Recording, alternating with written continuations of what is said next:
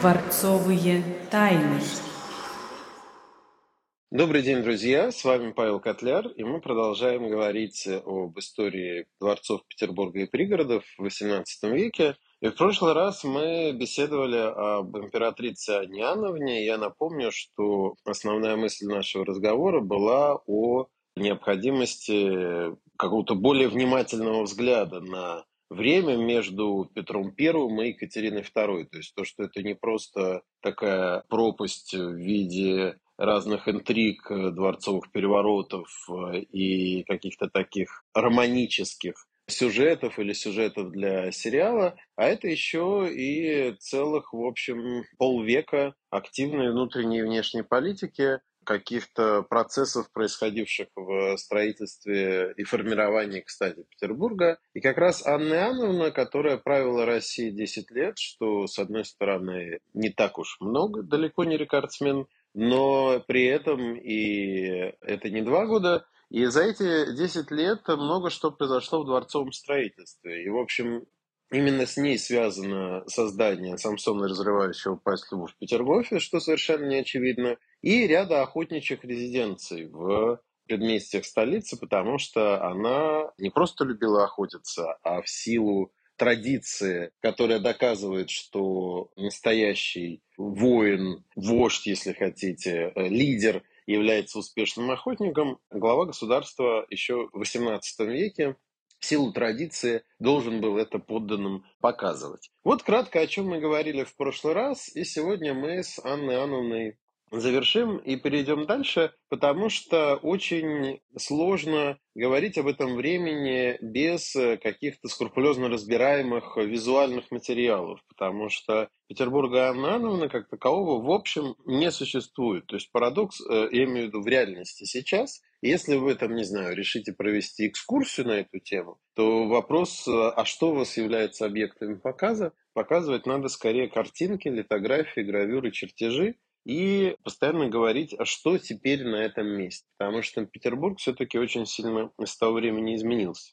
Но помимо самой идеи Самсона, разрывающего паству в Петергофе, которая будет эволюционировать, изменяться, и сейчас эта статуя, конечно, визуально относится уже к более позднему времени, к времени Анны Анны принадлежит э, и знаменитая петербургская трехлучие, то есть основная композиционная ось главных петербургских улиц, отходящих от Адмиралтейства. И это такая малоизвестная довольно история, хотя, мне кажется, невероятно классная. Это про то, как замечательный русский архитектор э, Еропкин стал жертвой, ну, если хотите, политических репрессий или расправы так как э, он был связан с заговором известного государственного деятеля 1730-х годов Артемия Волынского. И этот заговор, он не был придуман, то есть этот Артемий Волынский действительно существовал, но там это, в общем, как их казнили, и в принципе казни для XVIII века политических противников, в том числе, это было довольно характерно с какими-то перерывами истории. Вот как раз архитектор, который внес значительный вклад в градостроительство, то есть формирование петербургского облика как такового, вот он закончил свою жизнь на эшафоте, потому что, не совсем серьезно говоря, связался не с теми ребятами. А, в общем, ему именно принадлежит э, основная градостроительная идея, отходящих от Адмиралтейства Гороховой улицы, Вознесенского проспекта и Невского проспекта. То есть вот это знаменитое трехлучие, которое пронизывает с южного берега Невы от Адмиралтейства весь э, город далее. И в советское время, кстати, Еропкину уделялось много внимания ввиду его ну, национальности, будем прямо говорить, э, русский, и фамилия русская, так как во время борьбы с космополитизмом основными архитекторами, сформировавшими облик Петербурга, были Земцов, Еропкин, Квасов, Старов, дальше Стасов в XIX веке, что более справедливо. Ну, это логичнее перечисление, чем Трезини, Ринальди, Растрелли, Кваренге и Росси. Так что я сейчас ни в коем случае не принижая значимости достоинства Земцова, Еропкина и других, все-таки это немножко не тот вклад, в частности, в дворцовое строительство, которое тот же Растрелли чуть позже при Елизавете Петровне несет. Что еще в Петербурге в дворцовом именно смысле конкретно при Анне Иоанновне происходит? Ну, во-первых, меняется ансамбль, собственно, Зимнего дворца. Когда мы говорили о Петре, мы рассуждали на тему Зимнего дворца Петра I на набережной Невы. Ныне это часть комплекса Государственного Эрмитажа. Это такая потрясающая машина времени в прямом смысле когда ты внутри Эрмитажного театра, как бы в цоколе, вдруг оказываешься на первом этаже дворца Петра. Так вот, собственно, соседний комплекс, из которого потом вырастет перестроившийся, изменившийся грандиозный дворец который мы знаем как зимний эрмитажный комплекс, это все формируется тоже при Аняновне, но как это выглядело, мы можем только на картинках, собственно, э, видеть, это не сохранилось. Точно так же, как не сохранилась резиденция в летнем саду, которая была вдоль фонтанки. То есть это такой был длинный деревянный дворец, который помимо чертежей подтверждается его существование археологически. Это четко видно. И, собственно, моменты, связанные с дворцовыми переворотами и с арестом Эрнста и Аганна Берона, главного сподвижника Аннановны, они будут происходить как раз в этом именно дворце. То есть, когда мы говорим о том, что дворец как пространство власти, как чертог, это напрямую как раз э, такая сцена да, для дворцовых переворотов, надо учитывать, что вот если так по-серьезному, строго-строго снимать фильм про дворцовые перевороты ровно в тех помещениях, где они происходили, то по большому счету попадание стопроцентное оно будет, наверное, лишь в Оренбауме, в дворце Петра Третьего, и тут там много что изменилось с тех пор, или в Меньшиковском дворце. И это история, связанная с переворотом 1762 года, когда Екатерина II взошла на престол. А так в целом у нас даже нет комнаты, где умер Петр I, есть как бы, скажем, обозначение на фасада, да, зимней канавке, и там, допустим, арест Берона или арест малолетнего императора Анна Ивана Антоновича и его матери, которая была регентом Анны Леопольдовны, это такой промежуток, начиная звено между царствованием Анны Иоанновны и Елизаветы Петровны. Так вот, эта история, она будет происходить в тех дворцах, которых в данный момент, в общем, нет. Поэтому вот эти дворцовые э, истории времени Анны Иоанновны мы, наверное, на этом и завершим. А перейдем к разговору о дворцовом наследии, которое не просто существует, а которое составляет основу туристической инфраструктуры, даже с визуальной точки зрения, Петербурга и пригородов. Потому что все самые узнаваемые, пожалуй, крупнейшие, грандиознейшие, богатейшие дворцы, но одним словом, на которые выделялся бесконечный бюджет, были построены как раз в следующее царствование императрицы Елизаветы Петровны, дочери Петра Великого с 1741 по 60 первый год, если быть э, исторически строгим, потому что Елизавета умерла на Рождество по старому стилю, ну, значит, 25 декабря, если я не ошибаюсь, как раз 61 года. И поэтому, если переводить в новый стиль, то она умерла в первые дни 62-го. Ну, то есть, поэтому дата, дата может различаться царствование с 41 по 62, если переводить на новый стиль. По документам, в общем, это ровно 20 лет, 41-61. И, в общем, Елизавета за это время компенсировала всю ту скромность, которая сопутствовала ее быту в детстве. То есть это абсолютно такая история, что, значит, при Петре Первом, ну не, не то, чтобы они там жили в двухкомнатной квартире, но это все равно очень такой выдержанный в быту именно момент – и я напомню, мы об этом много говорили, что многие государственные церемониалы при Петре проходили во дворцах Меньшикова, потому что во дворцах Петра просто все бы не поместились, и у Меньшикова они были несколько раз больше. Соответственно, вот у Елизаветы Петровны такого уже, такой проблемы не было. Она, вот это все петровские низкие потолки, которые он почему-то любил при всем своем огромном росте, отсутствие какого-либо золота даже намека в интерьере, потому что при Петре вы никогда золота в интерьере не увидите, и так далее. Это все осталось в прошлом. Главный архитектор ее царствования, Франческо Растрелли, на основе дворцовой инфраструктуры более раннего времени создает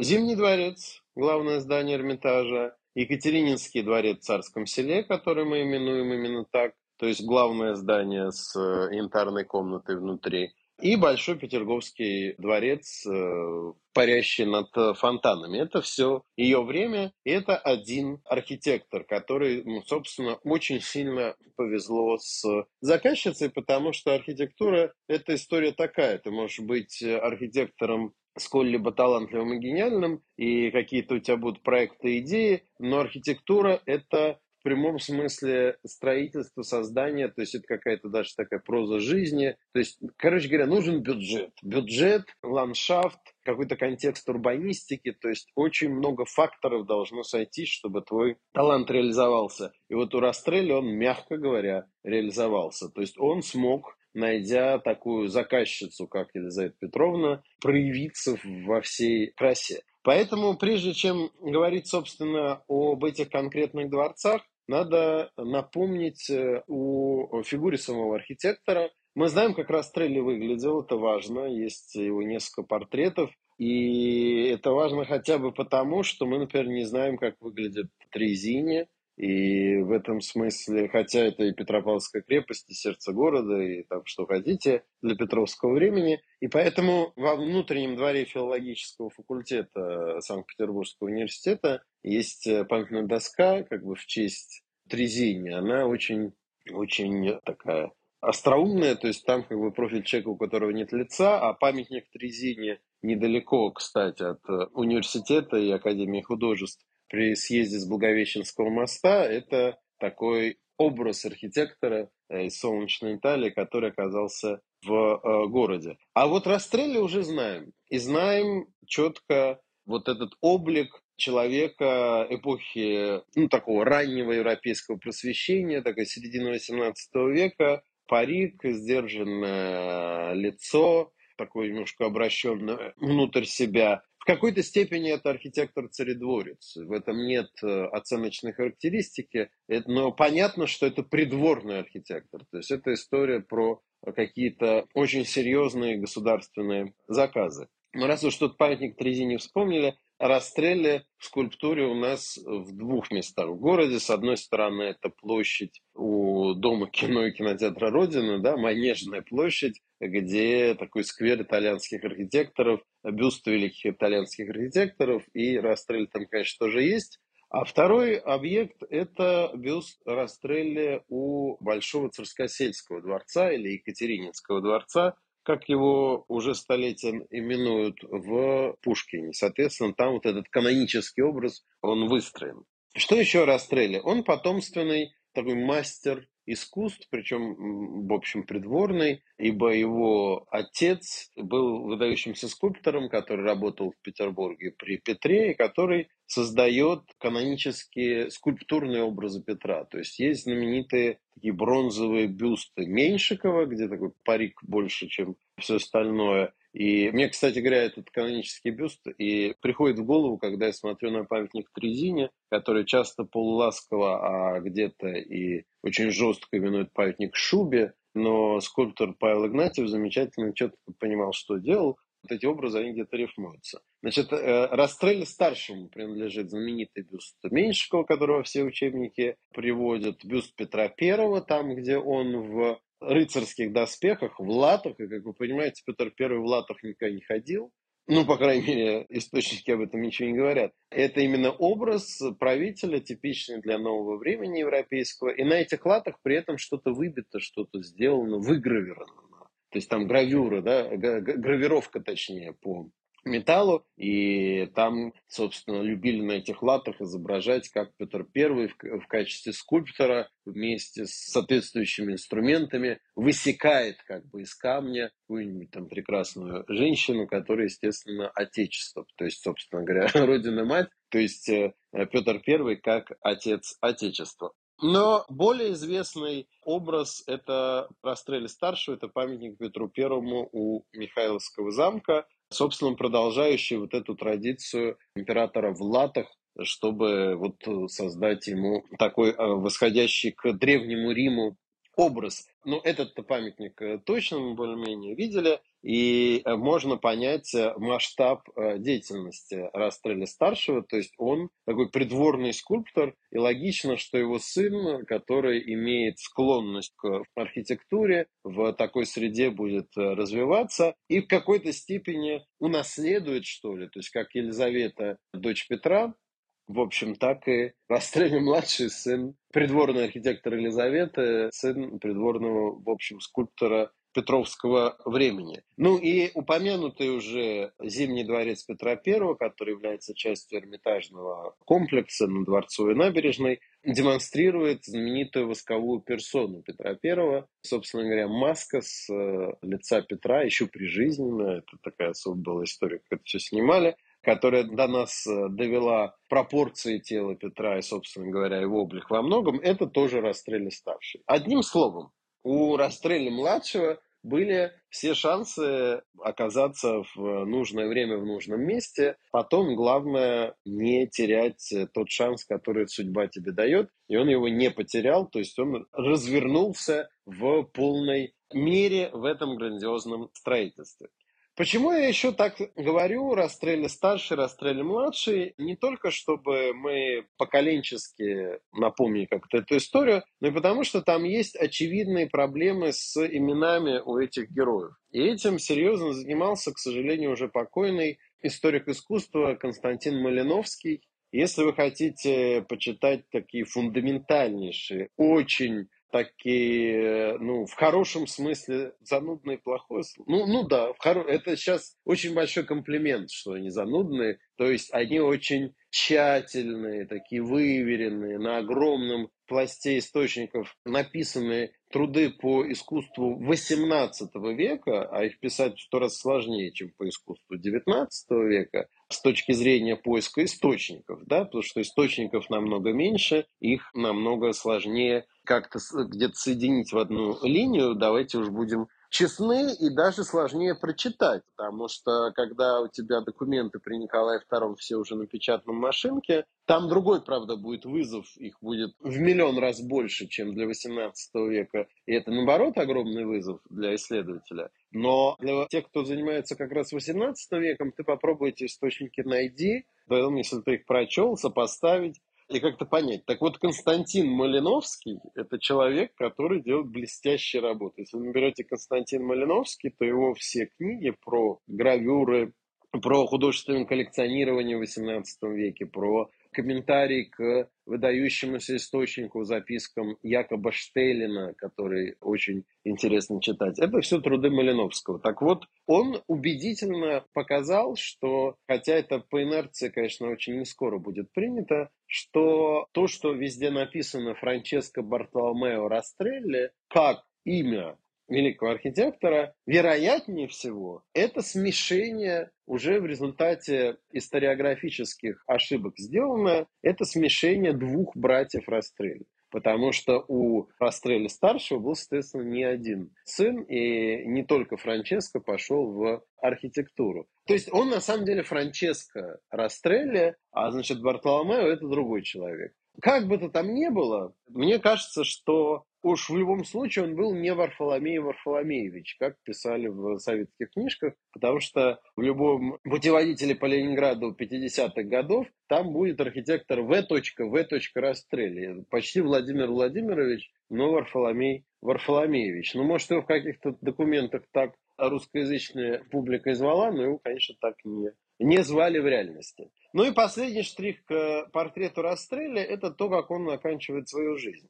Мне вообще в этом смысле был в жизни ряд ситуаций, когда меня утешала история Тиена Мариса Фальконе, автора «Медного всадника». Дело в том, что автора «Медного всадника» он не был на открытии «Медного всадника». То есть он в течение нескольких лет была вот эта грандиозная эпопея, чтобы сделать лучший памятник всех времен и народов, конную именно статую классическую. И в итоге, поругавшись там со всеми, не потому, что он такой склочный, а потому, что это было совершенно уже невозможно терпеть, всех этих подрядчиков, чиновников э, и всю эту историю, он отбывает из Петербурга и в итоге не получает приглашение на открытие «Медного всадника». И, собственно говоря, потом вспоминает об этой статуе, уже находясь во Франции. Вот меня эта история часто утешает, что как бы надо так относиться к этому спокойно. Так и Растрелли. Растрелли не доживал свой век в роскошном особняке где-нибудь в царском селе. Э, нет, когда Елизавета Петровна умерла, он, в общем, был уволен. Потому что это, в принципе, логично. Сменился заказчик, стили, вкусы,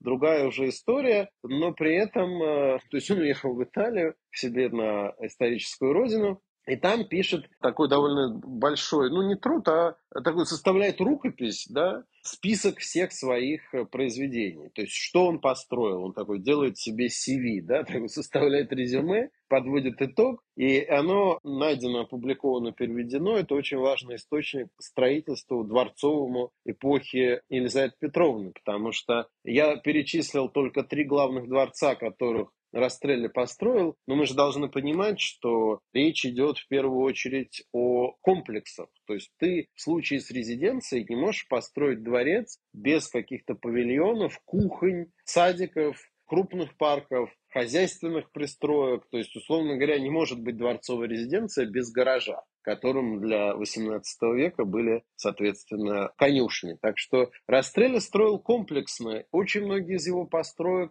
Петербурге и пригородах не сохранились. И поэтому вот этот реестр, который он составил на пенсии, находясь уже на родине, он является чрезвычайно важным источником. Но вообще, если раз уж затронули тему, как э, великие архитекторы завершали свою жизнь, есть пример э, еще посильнее. Это Карл Иванович Росси. Вот Росси, это, как Грабарь точно говорил, последний великий архитектор Европы. Не потому, что потом все были какие-то плохие, а потому что не было больше возможности строить такими грандиозными ансамблями. Такой человек, которому мы обязаны площадью искусств, Дворцовой площадью, Сенатской площадью и площадью Островского, как это не, не по-советски звучит, этими площадями, он умер вообще в крохотной квартире в Коломне, полузабытой, в время Николая I. Так что надо не обольщаться близости к э, вот этим грандиозным заказам и к власти. Это совершенно не обеспечит тебе какую-то там безбедную, безбедную старость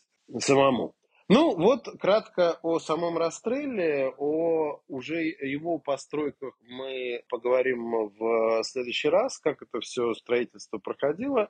А, и это такой обширный разговор, потому что эта стройка, она была комплексна, она шла одновременно в разных локациях, и в центре города, и в пригородах и там есть что обсудить. Ну и отдельно, так как Елизавета Петровна это все-таки яркий очень персонаж, о котором мы знаем довольно много, это что в этих дворцах при Елизавете будет происходить, потому что знаменитые легенды про то, как она не надевала платье второй раз никогда и дамам запрещала, то есть когда придворные дамы выходили из дворца, специальный служитель ставил им на платье такое клеймо сургучное, чтобы она не, не смела появиться в нем снова. В общем, вот эта вся грандиозная роскошь, пышность того, что происходило при Елизавете во дворцах, это тоже тема отдельной беседы. Ну а после Елизаветы будем двигаться уже дальше. Понятно, что чем ближе к нашему времени, тем больше будет отсылок к реально существующим сейчас дворцовым экспозициям и ансамблям, которые хорошо сохранились. В частности, творение Растрелли Елизаветы, Елизаветинского времени мы можем представлять себе уже очень э, хорошо. И тут, в принципе, Зимнего дворца как главного дворцового символа Петербурга достаточно. Спасибо вам. С вами был Павел Котляр и до новых встреч.